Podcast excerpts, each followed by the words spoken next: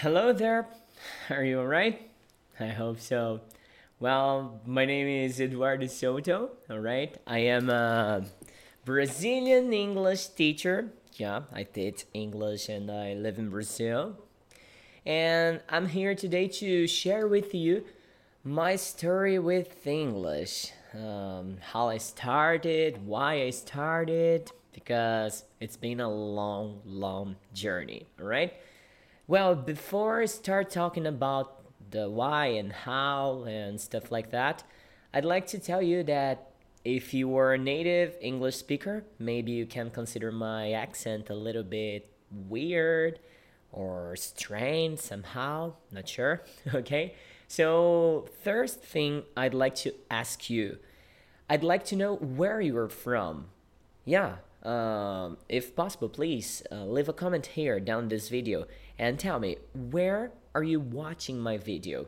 I simply adore the idea that anything that I record here in my office, in my podcast studio, can be shared with the world. I simply love this idea, okay?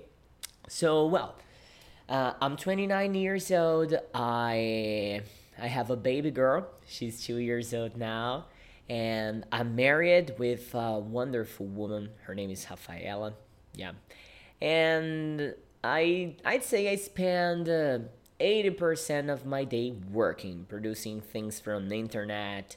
Um, here in Brazil, I believe it's a growing, a growing. I don't know what word I can use to refer to that uh, tendency. Maybe a growing tendency, I'd say and uh, most part of people were migrating to online. And then i am too.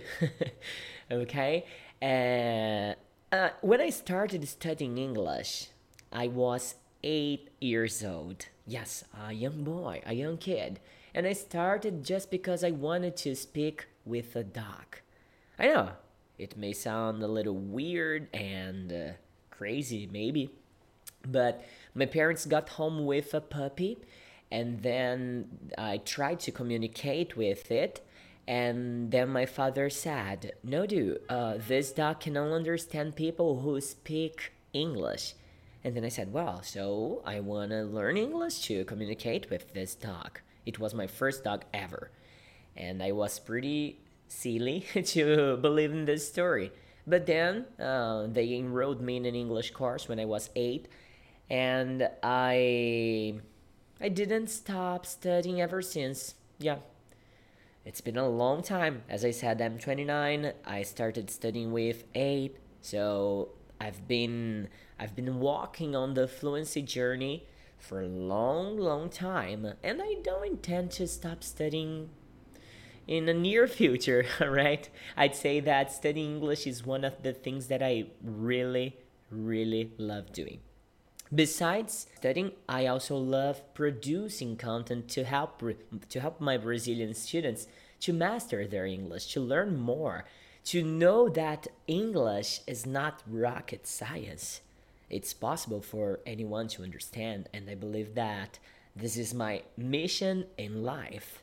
You know, when you I want to create a legacy in my name. When somebody hears the name Eduardo Soto or Teacher Do, they will remember, wow, English. English English uh, was easy to me or I learned the English easier in an easier way because I met this teacher, because I met the, his project, you know?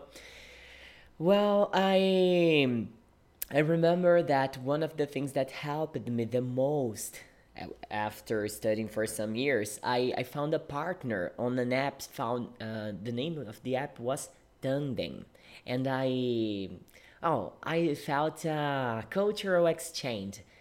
Yeah, I, I found many people, but there was one friend in special. He lived in Florida.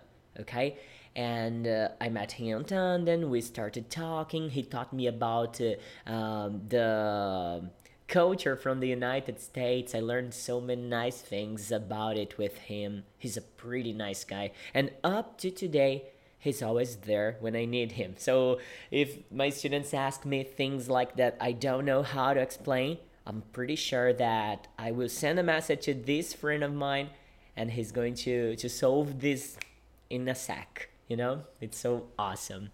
Well, I don't want to create a very long video. I just want you to know that from now on in this section here, I'm going to bring more English videos like that. Because I believe that one thing you have to practice a lot, it's your listening. If you wanna master English, you have to master your listening.